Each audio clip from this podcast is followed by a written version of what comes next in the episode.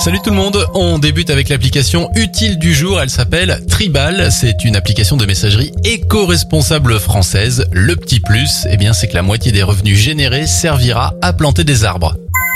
On continue avec euh, cette belle histoire italienne. Un plongeur a suivi un dauphin qui semblait exprimer quelque chose. Il a alors découvert une femelle dauphin enceinte qui était piégée dans un filet.